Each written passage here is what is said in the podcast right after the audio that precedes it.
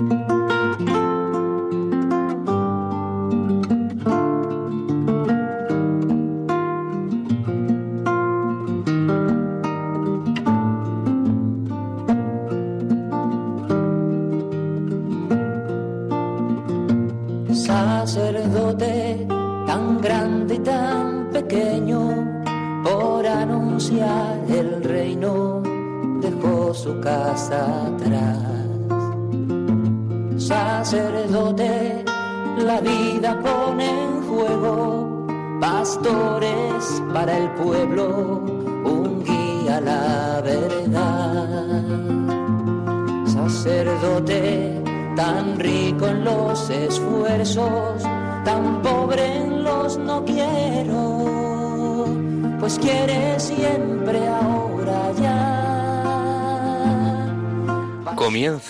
Radio María, Sacerdotes de Dios, Servidores de los Hombres, dirigido por el Padre Miguel Ángel Arribas. En sus manos da el pan de vida, pastor con el buen pastor, al pie de la cruz, con el que está en cruz, lámpara de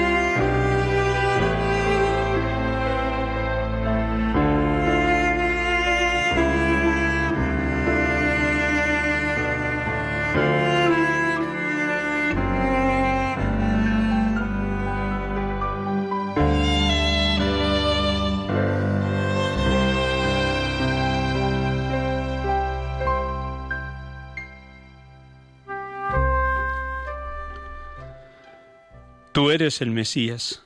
Quiere decir, tú eres el esperado. ¿Qué era lo que esperaban los judíos con este nombre, el Mesías? ¿Y qué es el Mesías? El Mesías es una palabra de origen arameo que traducido al griego es Cristo y traducido al español, el ungido. Cristo es el Mesías. Es lo mismo que el ungido. Los ungidos en el Antiguo Testamento eran los reyes, los sacerdotes, los patriarcas hombres que Dios escogía para una misión especial. Especialmente el rey era una presencia de Dios en la comunidad, y ay del que le tocara al ungido del Señor. Esto es cuando Pedro quiere decir tú eres el Mesías. Está dando una palabra al pueblo que es toda una esperanza. Por eso Cristo, que ha recibido en propia carne la impresión de esta expectativa, una vez le quisieron hacer rey, cuando multiplicó los panes. Este es el gran Mesías, hagámoslo rey. Y él se escondió. Otra vez cuando el demonio, que sospechaba que Cristo como Mesías, lo quiso someter a prueba, subyugándolo con sus tentaciones, y él vence las tentaciones de un vano mesianismo. Cristo huye de las aclamaciones de un mesianismo popular malentendido. Por eso, Aquí comienzan las aclaraciones de Cristo. Les prohibió terminantemente decirlo a nadie, porque todavía no lo comprendían. Van a ir ustedes al mundo a enseñar que yo soy el Mesías, pero ahora aprendan ustedes todavía. Es lo que dice Isaías en la primera lectura. Me abrió el oído. Jesús será ejecutado, será muerto, será matado, pero al tercer día resucitará. Es una síntesis preciosa de lo que llamaban y se llama hoy el carigma, el anuncio de que Cristo ha salvado el mundo por su muerte y resurrección. Cristo nos da el ejemplo de cómo está lo esencial de la predicación, dar a conocer al pueblo que el Mesías, que ha venido a salvar con la potencia de Dios al mundo, tiene que soportar primero las humillaciones, la cruz, el asesinato, la tortura, la violencia inferida a él mismo. Pero de allí resucitará. El plan de Dios es la reparación del pecado. Sin efusión de sangre no hay redención, dice San Pablo. Es necesario que el Mesías, que salva al mundo, sufra. Y el sufrimiento será una característica de la Iglesia y de los verdaderos seguidores de Cristo.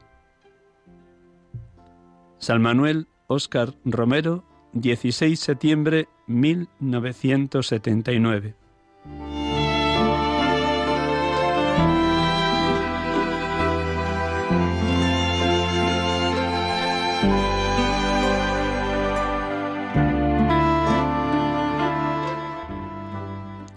Buenas tardes, hermanos y amigos de Radio María. Estamos aquí en directo desde los estudios centrales de la emisora, radiando este programa. Como cada domingo, sacerdotes de Dios, servidores de los hombres, en este domingo 12 de septiembre 2021, domingo vigésimo cuarto del tiempo ordinario.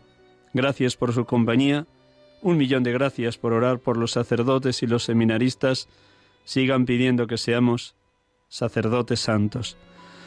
Porque al igual que ustedes y al igual que los consagrados y consagradas y al igual que el mismo Jesucristo, todos somos tentados, permanentemente tentados, como Jesús sufrió las tres tentaciones del desierto, que las piedras se convirtieran en panes, que se tirara desde el pináculo del templo y lo recogerían los ángeles, que se postrara delante del demonio y le daría todos los reinos de la tierra.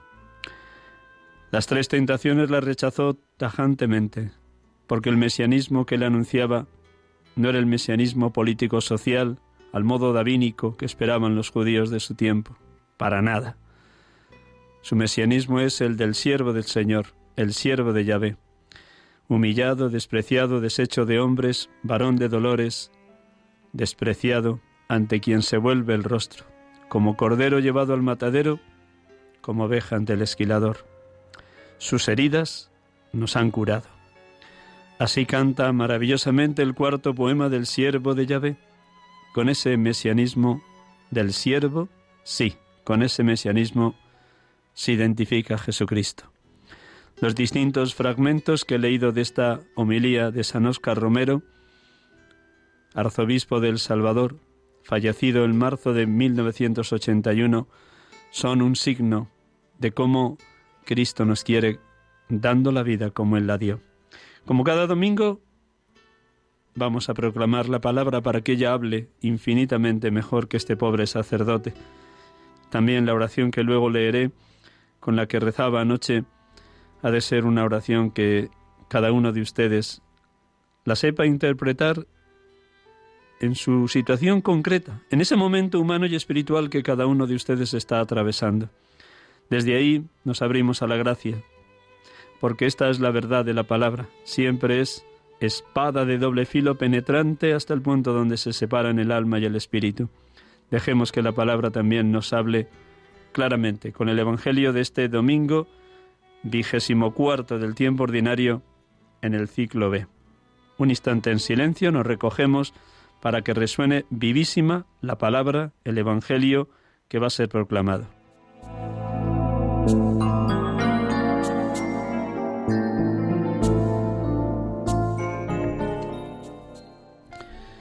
Del Evangelio según San Marcos. En aquel tiempo Jesús y sus discípulos se dirigieron a las aldeas de Cesarea de Filipo. Por el camino preguntó a sus discípulos, ¿quién dice la gente que soy yo? Ellos le contestaron, unos Juan el Bautista, otros Elías y otros uno de los profetas. Él les preguntó, ¿y vosotros quién decís que soy yo? Tomando la palabra Pedro le dijo, Tú eres el Mesías, y les conminó a que no hablaran a nadie acerca de esto. Y empezó a instruirlos. El Hijo del Hombre tiene que padecer mucho ser reprobado por los ancianos, sumos sacerdotes y escribas, ser ejecutado y resucitar a los tres días. Se lo explicaba con toda claridad. Entonces Pedro se lo llevó aparte y se puso a increparlo. Pero él se volvió y mirando a los discípulos, increpó a Pedro. Ponte detrás de mí, Satanás. Tú piensas como los hombres, no como Dios. Y llamando a la gente y a los discípulos, les dijo, Si alguno quiere venir en pos de mí, que se niegue a sí mismo, tome su cruz y me siga. Porque quien quiera salvar la vida la perderá, pero el que pierda su vida por mí, por el Evangelio, la salvará. Pues, ¿de qué le sirve a un hombre ganar el mundo entero y perder su alma?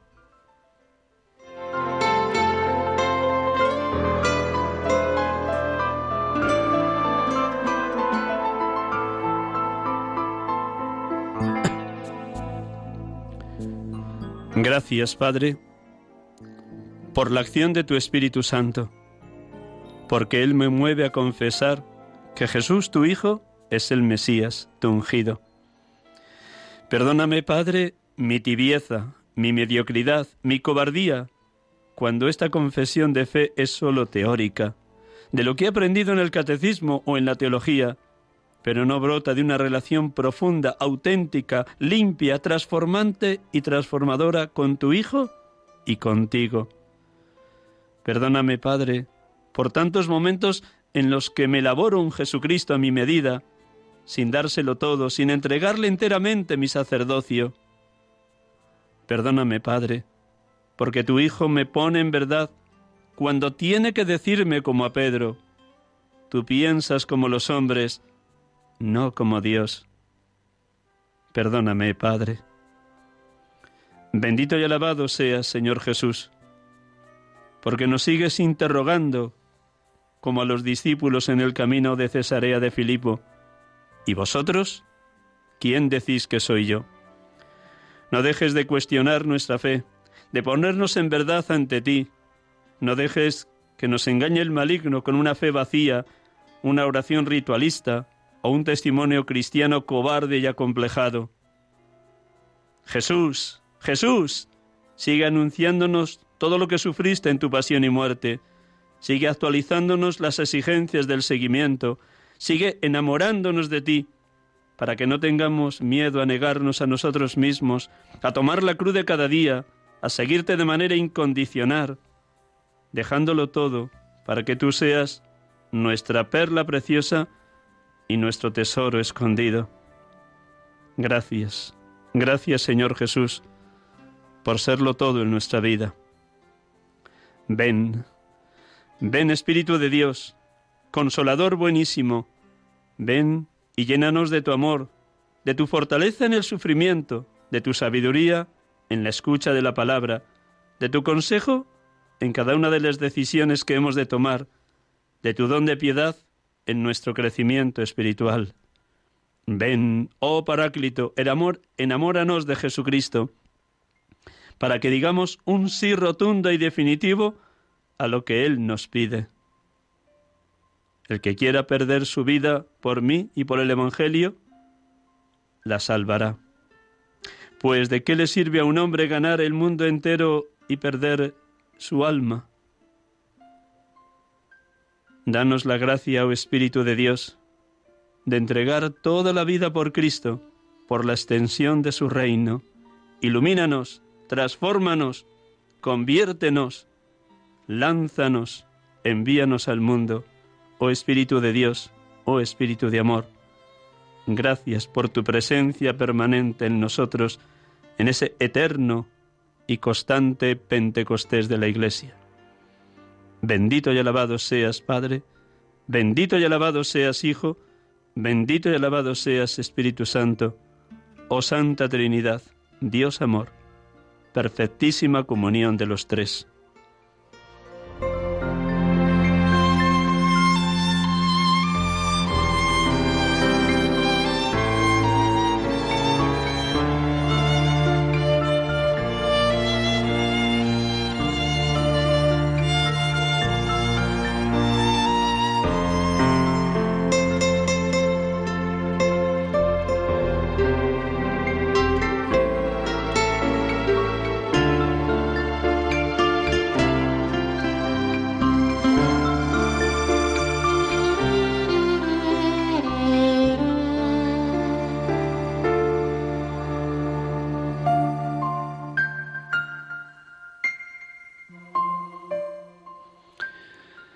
Queridos hermanos y hermanas de Radio María, gracias por su compañía, por su oración. Espero que también esta oración de este pobre sacerdote les haya ayudado a adentrarse más en la belleza, hondura y profundidad del Evangelio que hoy ha sido proclamado en todas las Eucaristías. Como cada domingo tenemos la dicha de poder dialogar con algún hermano sacerdote que desde su experiencia sacerdotal quiere avivar en nosotros la fe, la esperanza y el amor. Todos somos peregrinos hacia la casa del Padre, pero todos nos necesitamos en el seno de la Madre Iglesia, sacerdotes, consagrados, consagradas, laicos, en las distintas vocaciones a su vez de los laicos, en el matrimonio, en la catequesis, en cáritas, en la liturgia, o sencillamente en el compromiso en el mundo para ser sal de la tierra y luz del mundo. Pues buenas tardes a todos y vamos a saludar ya al sacerdote que nos acompaña en esta tarde. Buenas tardes, Javier. Buenas tardes, Miguel Ángel. Buenas tardes, tanto desde Radio María. Muy bien, gracias por prestarnos estos minutos de la tarde del domingo. ¿Estás en tu pueblo allí, en Cañamares? Estoy aquí en Cañamares, sí. Muy bien, pues espero no haberte robado un tío. Ahí está tu madre ya contigo. Digo, no te, que no te hubiéramos robado el tiempo de estar allí en tu pueblo de Cervera con tu madre. está ya contigo. No, ya, ya está conmigo. Muy bien. Qué buen hijo. Cuidando de mamá. Muy bien. Pues nada, te presento muy sucintamente. Y luego, pues, como siempre, no me canso de decirlo, era el Evangelio de ayer, de la abundancia del corazón habla la boca. Así que que tu corazón esté ardiendo en el Espíritu. Te presento y luego si algún dato no lo doy correctamente, pues tú me corriges y lo completas, ¿de acuerdo? De acuerdo. Le vamos a llamar Javier, pero ahora para presentarle le damos el nombre completo. Francisco Javier Gómez Ortega. Es párroco de Cañamares, donde vive, y Cañizares. También atiende otros pueblos, Vadillos, La Frontera, Fuente Escusa, Pollatos. Y pronto va a cumplir 20 años de ministerio sacerdotal. Fue ordenado el 22 de diciembre del 2001 en Mota del Cuerpo por el entonces obispo de Cuenca, Ramón Hoyos. Nació el 5 de marzo de 1974 en Cervera del Llano, también de la provincia y diócesis de Cuenca. Y desde el año 2004 está enviado allí, en Cañamares, y se siente pues muy de ese pueblo y de todos los pueblos que atiende como buen, buen párroco encarnado en la realidad. A su vez es también profesor de religión, que luego nos contará también su experiencia de cómo lleva combinar la tarea de ser profesor de religión en un instituto público con la tarea de atender tantos pueblos de la serranía conquense. ¿Están todos los datos bien dados? Todos los datos bien dados, sí. Muy bien. Es el obispo Ramón del Hoyo. Ramón del Hoyo, ¿qué he dicho? Ramón del Hoyo, sí. Fue, era, el obispo entonces, ¿no? Sí, era entonces el obispo. Muy bien, estupendo. Pues nada, eh, Javier, ¿qué momento humano y espiritual vives cuando vas a cumplir 20 años de tu ordenación? ¿Qué momento Dios te está regalando? ¿Cómo está el fuego del Espíritu ardiendo en ti? ¿Todavía te mantienes en el primer amor y Dios no te tiene que reprochar que hayas abandonado el primer amor? Cuéntanos. Pues eh, de esperanza ante el futuro que se nos viene, aunque bien sabemos todos las las dificultades en estos momentos de la vivencia de la fe tenemos no solo los pueblos, sino en general a nivel en, España y en Europa. Bueno, es, es siempre de, de esperanza, ¿no? De, de, esperar siempre en que la alianza de Dios siempre se cumpla con, con los hombres. Y, y esa es con la, con la esperanza con la que con la que voy luchando en esta en esta realidad que me toca que me toca vivir, ¿no? intentando pues hacer efectivo el, reino de Dios en las cosas concretas y en la vida diaria que en la que estoy. A pesar de que perteneces a lo que se llama o se está llamando la España vaciada o que se va vaciando, aunque todavía hay pueblos con una cierta población los que atiendes, no te dejas contaminar ni contagiar de tristeza, pesimismo, desencanto, desilusión, o si vienen esos momentos, ¿cómo los superas, Javier? Eh, vamos a ver, es que la, expresión España vaciada es que no me gusta nada. no, me gusta nada porque porque vivir en los pueblos es una opción de vida. Mm, entonces, pues, eh, eh, utilizar ese término no, me... digo, a veces me, me invade la tristeza, pero al mismo tiempo, pues, claro, intento pedirle a Dios que me, que me ayude en esta, en esta realidad, ¿no? Porque creo que, que la solución muchas veces está en los que vivimos, no en los que, no esperando en que nos venga la solución de fuera. Y la Iglesia, como en otros tantos aspectos de la vida de los pueblos, pues tiene que haber una visión más, más comunitaria. Creo que el individualismo se apodera también mucho de la vivencia de los pueblos, una visión más de conjunto, de trabajar más en conjunto, porque eso permitirá que estemos más despiertos y también la fe Iglesia también esté más despierta. Si estamos despiertos a nivel eclesial, a nivel cultural, a nivel social, todo eso permitirá que, que los pueblos vayan resurgiendo. Por eso digo que la solución no está tanto en los en, las soluciones que te vengan de fuera, sino en los que vivimos, que tomemos conciencia de que tenemos que tener un mayor compromiso. Y a partir de ahí, pues Dios puede hacer eh, grandes gestos de miembro, ya que esta zona de, en la que estoy, el mimbre es, eso es uno de los, de los productos estrella de, esta zona, pues el mimbre hay que ir trabajándolo poco a poco y cuesta trabajarlo porque, porque hay que prepararlo y cuesta moldearlo. Pero al mismo tiempo, cuando se va haciendo, pues vas viendo una, algo hermoso que Dios puede hacer con nosotros. En tus pueblos seguro que hay personas, tanto hombres como mujeres, con una fe recia, fuerte, firme, que a pesar de esas tristezas que a veces te puedan invadir, te contagian una confianza grande en Dios. ¿Cómo te ha ido educando Dios a través de los humildes y de los sencillos, de esos de fe recia, firme, callada, pero sólida? Pues siempre hay gente que, me, ayuda a vivir la fe, ¿no? Son, como dice el Papa Francisco, los santos de la puerta del lado. Gente muy sencilla que, sobre todo los mayores, que han pasado auténticas dificultades de, luchar por sus familias, con situaciones económicas muchas veces difíciles, pero que humildemente y sencillamente han ido viviendo su fe con alegría, con esperanza en este en este entorno y para mí eso pues eh, siempre me, son personas que me ayudan, me ayudan mucho a vivir la fe y muchas veces digo que que ya a pesar de que se cura, estas personas tienen mucha más fe que yo, desde su sencillez y su, su manera de vivir. Te admiro porque eres capaz de combinar la tarea de atender varios pueblos con la tarea de profesor de religión en un instituto que no debe ser nada fácil, aunque tal vez por ser gente sencilla, los adolescentes de esas tierras no te causan especial problema. ¿Cómo dirías que intentas que sean las clases? ¿Cómo llegas a los chavales? ¿Cómo intentas que se abran en una búsqueda de Dios? Pues principalmente desde la cercanía, desde la cercanía humana, ¿no? De primero de llevarte bien con ellos. Una adolescencia con una, edad de rebeldía es, es difícil.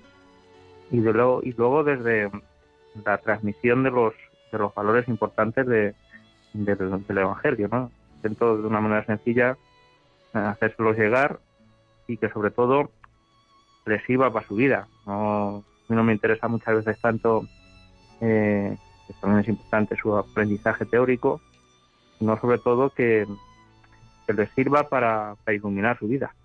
Esto para mí es lo más lo más importante y lo que intento de alguna manera hacer en las en las clases tu contacto con el claustro de profesores, con los otros compañeros del instituto, también es de cercanía, hay acogida de lo que de lo que es tu asignatura de religión. Sí, es de cercanía. Además, como, como soy más el profesor más antiguo del, instituto, que llevo ya 20 años, pues pues es de cercanía y de colaboración. Que eh, los todos los sacerdotes en los institutos los que vivimos en, las zonas somos también un referente importante, por la sencilla razón de que conocemos a la gente. Veces los profesores pues van y vienen desde, desde las ciudades o no, o no viven en, en la zona y, y en ese aspecto los sacerdotes tenemos una ventaja, digo, porque conocemos la gente, conocemos las preocupaciones, conocemos los problemas y en esto pues a los profesores les, les echamos una mano. También es un signo de que el sacerdote es una persona que se encarna en la realidad plenamente el hecho de que seas el profesor más antiguo, siendo todavía por edad 47 años relativamente joven, es todo un signo de que los profesores están de paso por pliego y sin embargo tú permaneces, porque eh, te sientes enviado y ellos, pues bueno, me imagino que van buscando ciudades más grandes o institutos que no estén tan en una ciudad o en un pueblo pequeño, ¿no? ¿Cómo, cómo te ven a ti eso encarnado en la realidad? Y luego también de, vamos a ver, de colaboración con el centro. Muchas veces yo en el centro he hecho de de pues eso de servicio técnico de reparar cosas. Hacer un centro pequeño pues muchas veces te toca estirar eh, la economía para llegar a lo máximo posible de tener recursos. Y durante todos estos años pues durante el verano cuando no había clase pues he pasado bastantes horas en el centro arreglando cosas y instalando proyectores y, y, equipos de sonido porque era una, una manera de ahorrarnos dinero la mano de obra y y tener esos, recursos. Con lo cual, fíjate hasta qué punto llega mi encarnación en esta en esta zona, ¿no? Y eso pues yo siempre he valorado por los, por los compañeros y si puedo echarles una mano en cualquier cosilla, pues se la he hecho. Entonces, pues sí, es una de convivencia tranquila en el centro, en un centro pequeño, es una convivencia tranquila y, respetuosa por parte de todos. Además de tu tarea de profesor de religión en el Instituto de Priego, también habrás tomado muchas iniciativas en estos 20 años de tu presencia en Cañamares y los pueblos vecinos como Cañizares. ¿Qué iniciativas has tenido con adolescentes y jóvenes, además de la catequesis? Tal vez campamentos, peregrinaciones, campos de trabajo. ¿Qué es lo que has intentado con mayor ahínco para llevar a los jóvenes y a los adolescentes a Cristo? Pues campamentos, en el centro del Camino de Santiago, pequeñas actividades que en colaboración sobre todo también en el tema de, de campañas que, que, puedan ayudar contra, contra la pobreza, porque me parece que es siempre una actividad que pueda hacer llegar y despertar a los, a los chicos ese tema de, de salir de ese individualismo y de ayudar a alguien que realmente le, le hace falta. Entonces, es una de esas pequeñas actividades que ir haciendo y que, ahí estamos intentando continuar con ellas. El hecho de vivir con tu madre tiene una doble cara. Por un lado te sientes acompañado, por otro lado, como hijo, como buen hijo, te toca cuidar de ella. En los años que lleva viviendo contigo tu madre, ¿qué te ha supuesto? ¿Una carga, una luz, un estímulo, un testimonio? Pues mira, a nivel espiritual, sobre todo, como claro, ellos, cuando uno se haciendo mayor, eh, a la hora de realizar las cosas vas más lento, pues sobre todo, ¿no? El, adaptarte a, a su ritmo. Que eso ya digo, cuando tienes bastantes cosas que hacer, pues a veces cuesta, pero en ese sentido de, de ver cómo Dios no hace las cosas rápido. Muchas veces nosotros queremos hacer las cosas a la venga, rápido, seguida. No, hacerlas con tranquilidad, con cariño, con, paciencia. Y es así como muchas veces Dios va actuando con nosotros. Y esta experiencia, pues en ese sentido, a mí me, ayuda, ¿no? Que en la vida, pues hay una serie de procesos que hay que respetar y que con paciencia hay que saber saber vivirlos. Y a mí en esta etapa final de los últimos años que le toca de vida a mi madre, no sé cuántos serán, pues es de que yo de la mejor manera posible y viva sus, últimos años feliz y tranquila. Y mí eso ya es ya es un, un, consuelo y una, y una paz. Desde que te ordenaste has tenido una inquietud por la formación permanente y no la has dejado. Tanto es así que reservas una mañana de la semana para venir a Madrid, al Instituto de Pastoral, para seguir formándote porque quieres estar al día de lo que se reflexiona en la teología y cómo la teología responde también a los retos y a los signos de los tiempos de hoy. ¿Qué te aporta ese reservar una mañana, desplazarte, que son bastantes kilómetros desde Cañamares hasta Madrid. ¿Qué te aporta esa formación permanente, tanto lo que escuchas allí como me imagino lo que te suscita de lectura luego tú solo en casa? Pues para mí es una, una fuente de, agua fresca, con la cual se acerca y me mantiene con, esperanza y con ilusión en, en estos tiempos que nos toca vivir y también de reflexión sobre lo que se puede hacer una diócesis pequeña como la, diócesis de Cuenca. Entonces, para mí el Instituto de Pastoral es un poco importantísimo en, en mi vida y durante todos estos años son siempre una referencia, una luz de cómo vivir la, la fe en, en, estos momentos reacios los que estamos.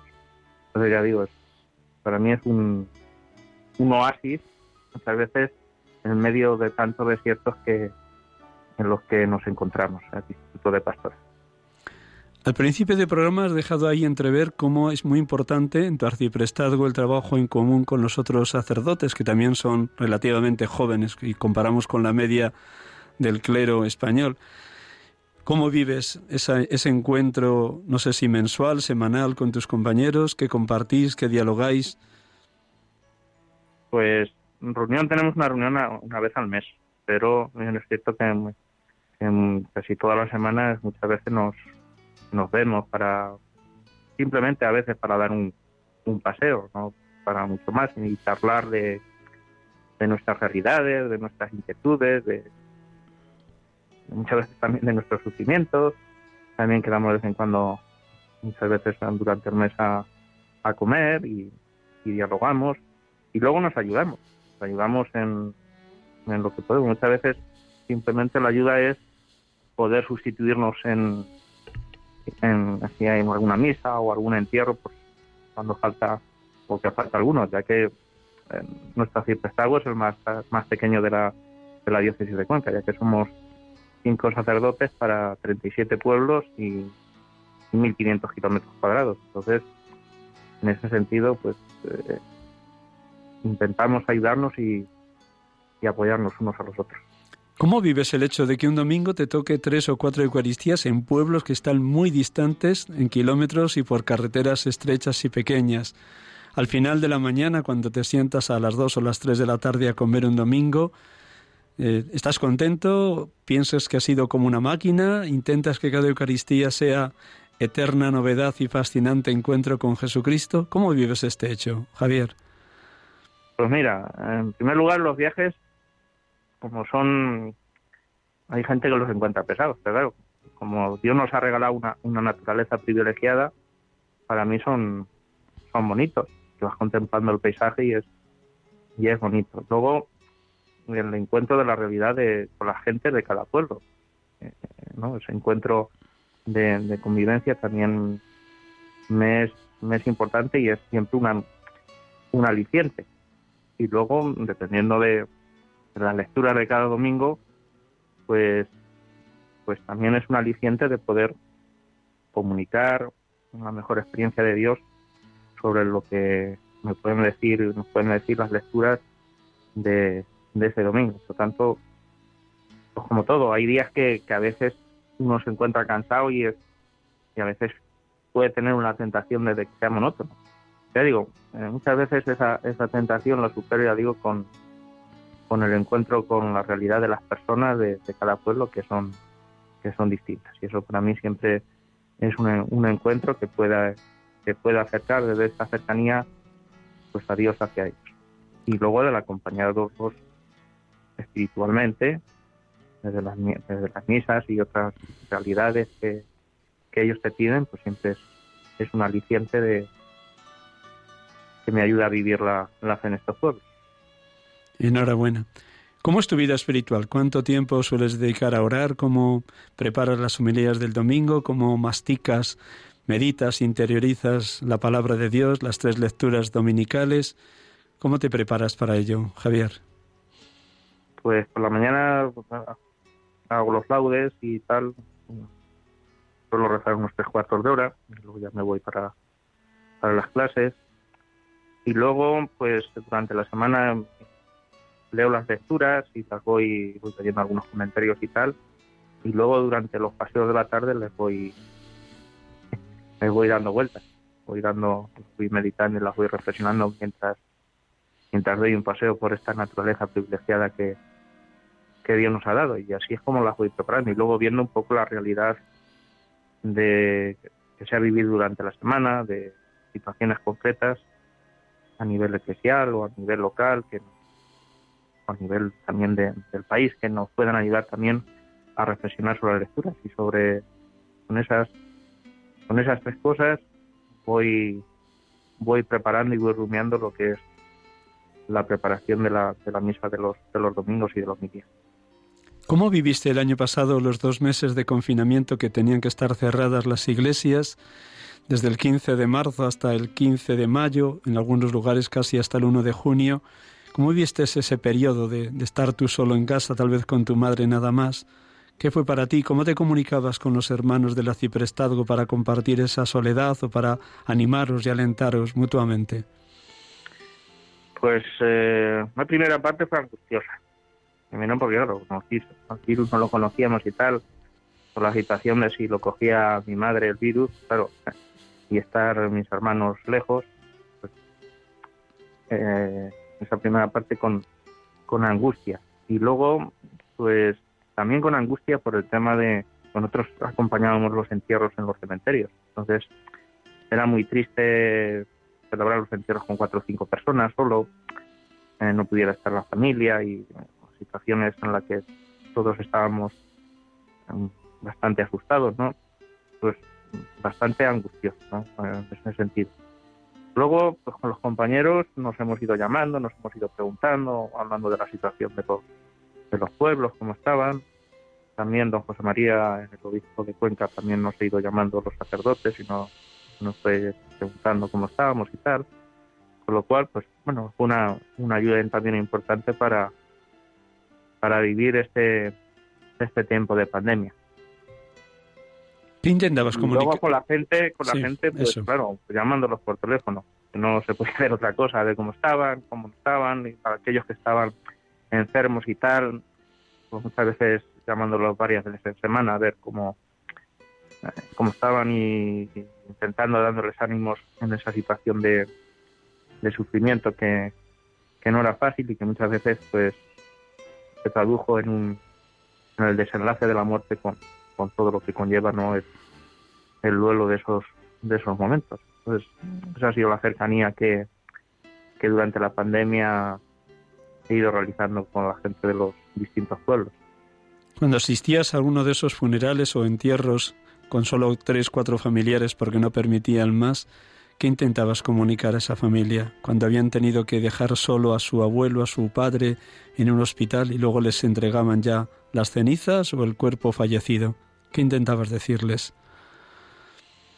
Sobre todo intentar darles esperanza para, para poder seguir viviendo una de las realidades que cuando se produce el desenlace de la muerte es pedirle a Dios que nos siga dando fortaleza y sentido para poder seguir viviendo.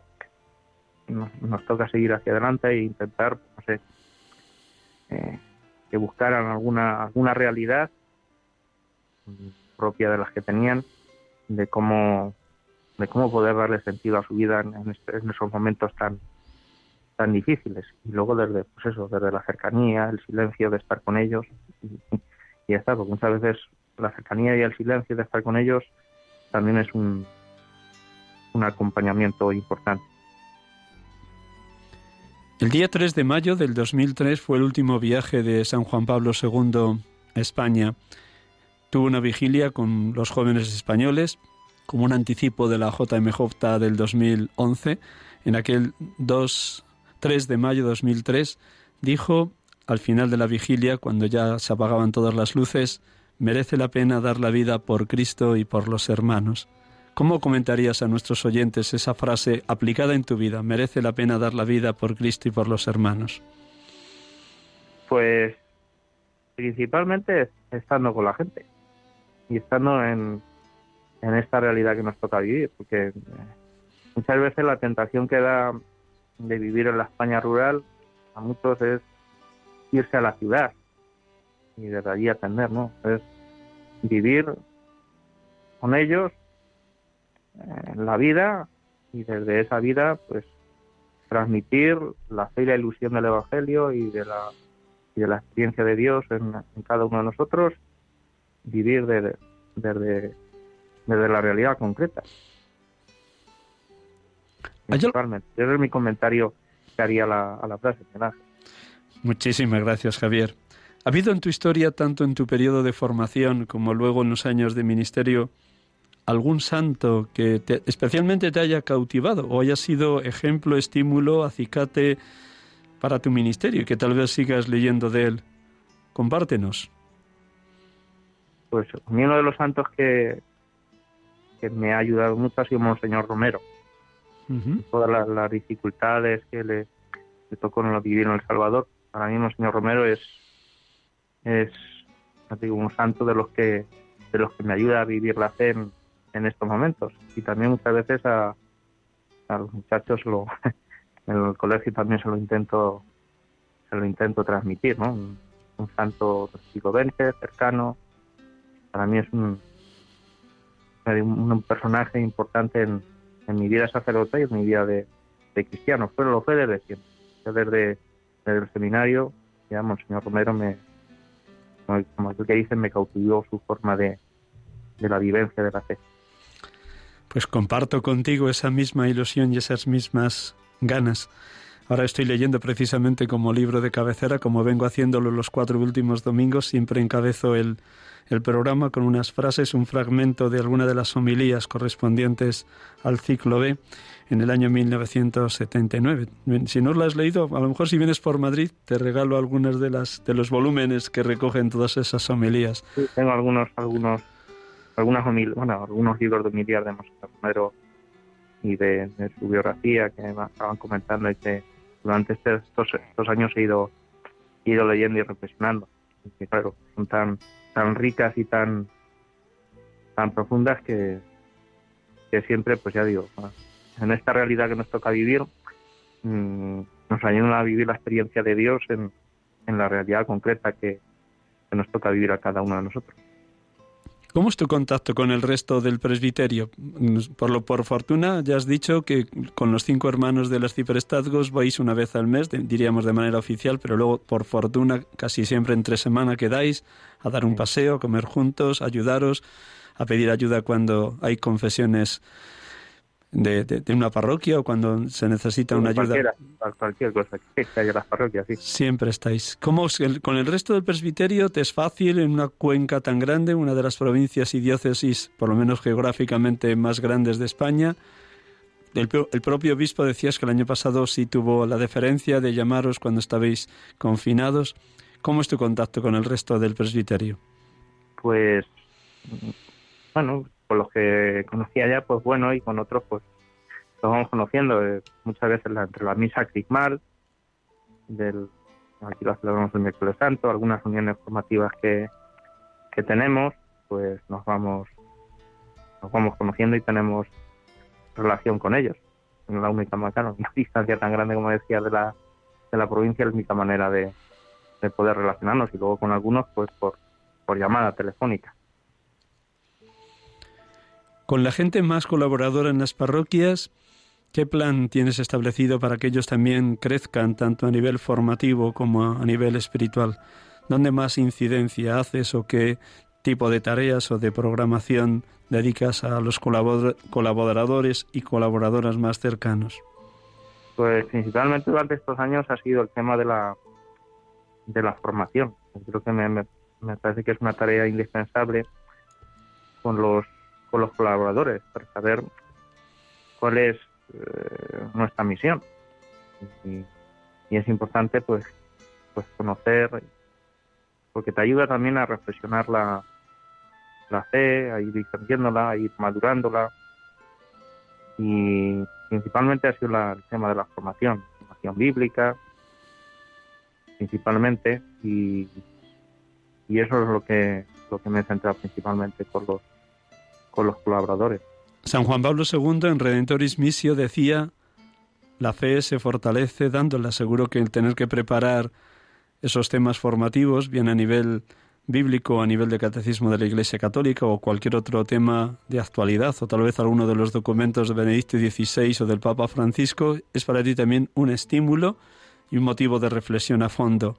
¿Cómo vives esa tarea de preparar con detalle la formación? Pues siempre con, con la ilusión de que les pueda llegar, la pueden entender y sobre todo eh, les valga para su vida principalmente, la puedan ir reflexionando y le vayan ahondando en su corazón, porque cuando se queda uno simplemente en un saber intelectual, pues, pues eh, sobre todo se queda un poco corto, ¿no? Es intentar transmitir, ¿no? Que, que llega a la, a la, vida y sea más que un conocimiento intelectual, un conocimiento existencial, que es, que es mucho más profundo y, y sobre todo va generando inquietudes, y motivaciones para, para seguir formándole, para que se sigan formando. Yo creo que esa es para mí la mayor, mayor inquietud lo que intento transmitir. Utilizabas al principio una imagen muy de esta tierra de Cañamares y Cañizares, y ahora en los mimbres. Y seguro que conoces a muy buenos artesanos del mimbre haciendo cestas preciosas y decías también que el mimbre hay que domarlo muy despacito para conseguir una bellísima cesta. Imagínate que tú eres el artesano de cada parroquia para que esos mimbres, que son los cristianos más comprometidos, encajen y sean una cesta preciosa para el resto de los cristianos. ¿Cómo te ves a ti mismo como artesano que intentas que haya comunión y unidad, cosa que siempre cuesta, porque también señalabas que un riesgo de los pueblos a veces es el individualismo, un poco ir cada uno a su aire? ¿Cómo te ves a ti, artesano del mimbre, artesano de la comunión y de la unidad en cada parroquia de cada pueblo? pues hago lo que puedo, mira, hago lo que puedo, porque luego las una de las cosas que que más pesa, a lo mejor en unas parroquias grandes no se nota tanto, pero aquí sí se nota bastante el tema de la convivencia. la, convivencia pesa mucho, porque claro, todos se conocen, eh, se conocen todos, entonces la convivencia muchas veces pesa tanto que a veces es difícil hacer, hacer de artesano. Pero bueno, dentro de esa realidad, eh, sobre todo eh, con tranquilidad, con paciencia, pues intentar hacerlo, te digo. Pero ya una de las dificultades que encuentro en el tema de la artesanía, ya que hablas en el tema de la artesanía de la fe y de, engarzar las, con las personas, es el tema de la convivencia. No sé, en las parroquias mayores a lo mejor esto no se, no se nota tanto, pero aquí en los pueblos es una realidad que pesa mucho. Me alegra que compartas también tus sufrimientos y tus dificultades. Al principio señalabas una palabra para superar dificultades. Has empezado con esa palabra, me ha encantado, la palabra que es virtud teologal. La esperanza. la esperanza es, es la hija de la fe, pero también la esperanza a nivel humano de ver las cualidades, dones, talentos, cualidades que Dios ha dado a cada persona que ha puesto en tu camino. Dirías que en la medida de lo posible intentas no dejarte contaminar del desaliento, el desánimo, la desesperanza.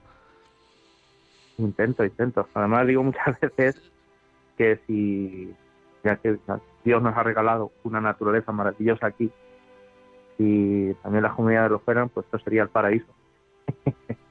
lo digo muchas veces, porque sería paraíso. Pero bueno, es, así la lucha desde el principio que Dios quiere con, el ser humano. A veces Dios quiere unos destinos y el ser humano, pues, mm, no, no, no queremos o vamos por otros caminos y sigue ahí esperándonos con paciencia y, y por eso, pues ya digo, es lo que me, me, me mueve y me da esperanza para, para seguir luchando. Dios siempre, al final, es fiel a su alianza y, y de alguna manera o de otra van saliendo, van saliendo las cosas. Permíteme el atrevimiento, eh, Javier, Francisco Javier, que lo digo bien. De los tres últimos papas, señálanos un rasgo un aspecto de su personalidad o de su pontificado que a ti te haya ayudado en tu ministerio sacerdotal, de San Juan Pablo II, de Benedicto XVI, del Papa Francisco. Un rasgo de los tres papas, porque seguro que has leído cosas de ellos, les has admirado, pero algo que a ti especialmente te ha ayudado ha sido un acicate, un punto de mira, un, un aliciente para tu ministerio sacerdotal. Pues de Juan Pablo II, su fortaleza en los momentos de dificultad, viendo de sobre todo de su fortaleza en los en los años jóvenes de su sacerdocio, ¿no? Primero con, la Segunda Guerra Mundial, la invasión de los nazis, toda la historia del comunismo, su fortaleza y su, su esperanza por seguir luchando. El Papa Benedicto XVI, su sabiduría teológica, esa sabiduría que muchas veces ahonda en el en, la existencia y que con palabras muchas veces teológicas al mismo tiempo sencillas, pues ha sabido expresar en sus escritos y en sus, en sus encíclicas. Y del Papa Francisco, su cercanía y su hospitalidad con, con todo el mundo, ¿no? De una manera y la manera de, de, vivir cercana la fe y el evangelio con, con, la gente, sobre todo con los, con los más sencillos y su manera de, con sus gestos y con sus palabras de, expresar sencillamente la, fe. Diría esas tres cosas de los, de los tres últimos pasos. Muchísimas gracias por esa síntesis tan fina y tan apretada. Y de verdad que gracias porque también es un aliciente para todos los que te escuchamos en esta tarde. Vamos a ir terminando porque ya estamos al límite. Quiero decir una cosa, permíteme Javier, eh, nos hubiera gustado dar paso esta tarde a los oyentes, que seguro que de tu diócesis de Cuenca o de Albacete o de cualquiera de las diócesis de Castilla-La Mancha alguien te hubiera llamado para preguntarte porque viven realidades muy parecidas a la tuya. Así que pido perdón a nuestros oyentes de que hoy no podamos dar paso a las llamadas. Y sí decirte, a ver, imagínate que mm, algún seminarista de la diócesis de Cuenca te estuviera escuchando ¿Qué le quisieras transmitir en esos pasos que tiene que dar hacia la ordenación? ¿Qué le dirías si lo tuvieras así delante, cara a cara contigo, eh, pasando la tarde contigo, con tu madre, ahí en Cañamares? ¿Qué, qué le diría? Pues primero que, que descubriera la presencia de Dios en la cercanía con la gente. Muchas veces en los seminarios eh, se vive mucho de, puertas para adentro, y con el estudio y con todo. Y sobre todo, pues, descubrir la presencia de Dios en la gente y en las circunstancias históricas que nos, que nos toca vivir. Y desde esa realidad intentar vivir la fe. Ya digo, muchas veces en los seminarios eh, se vive de un, a veces de una manera idílica, en el sentido de lo que va a ser el sacerdocio y tal. Y claro, cuando llegas a la realidad de los, de los pueblos y ves que es otra distinta, pues claro, el, eh, se vive con ilusión, pero al mismo tiempo es, es un choque. Por lo tanto, ya digo, la cercanía con la gente, de vivirlo el Evangelio con la gente y desde las realidades concretas, sobre todo de, de sufrimiento y de pobreza, que son las que muchas veces más ayudan a ir afianzando la, el sacerdocio en la vida espiritual. Ya sí que lo último, tenemos medio minuto nada más. Imagínate que alguien de Cañamares o de Cañizares estuviera escuchando el programa. ¿Qué le dirías a esa persona que te escucha y que ha podido captar cómo vives tu ministerio? ¿Qué última palabra le darías? Pues que no tenga miedo a hacer la experiencia de Dios en su vida que Dios, como poníamos la imagen del principio, puede hacer con nosotros unos, unas cestas de mimbre bonitas que puedan ser sobre todo ayuda a los, a los demás y transmitir esa experiencia de Dios a, los demás. Que no tengan miedo a hacer la experiencia de Dios. Muchísimas, muchísimas. Que nunca le va a defraudar. Dios nunca defrauda, no se deja ganar en generosidad, ciertamente. Permíteme que voy a recordar a los oyentes quién eres, los que se hayan unido a nuestro programa ya iniciado la presentación. Y así, y luego nada más que termine de, decir esto, pues me también vas a esperar antes de que te despida con una oración con la que suelo terminar siempre. Hoy he elegido una, la oración de Santa Isabel de la Trinidad, la elevación que llamamos. Pues nada, me voy a recordar quién eres para los oyentes que hayan empezado o hayan tomado contacto con el programa una vez iniciado.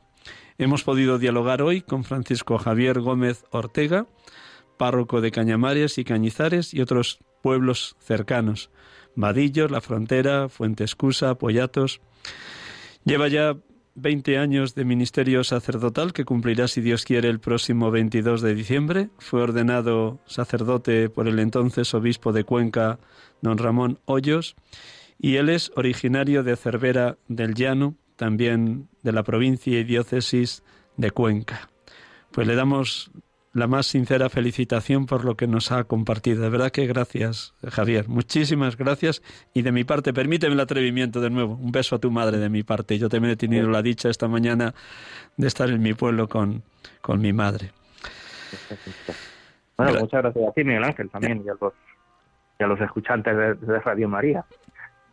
Pues muy bien, gracias de verdad. Pues escucha este, nada, un párrafo, el primer párrafo de la oración de Santa Isabel de la Trinidad y terminamos con ello, el último minuto.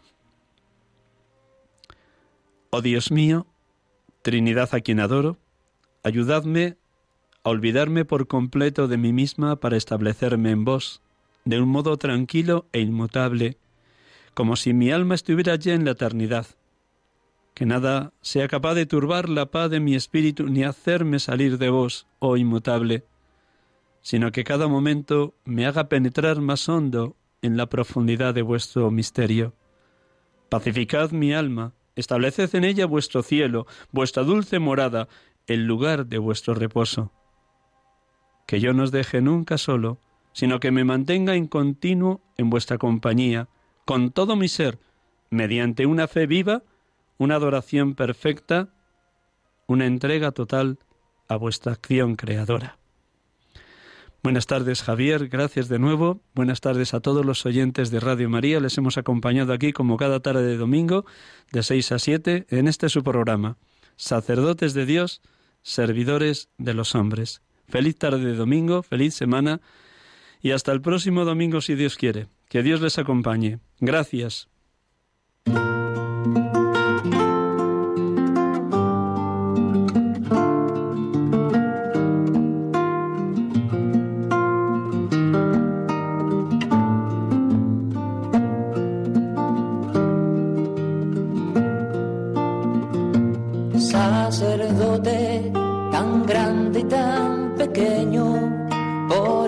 El reino dejó su casa atrás.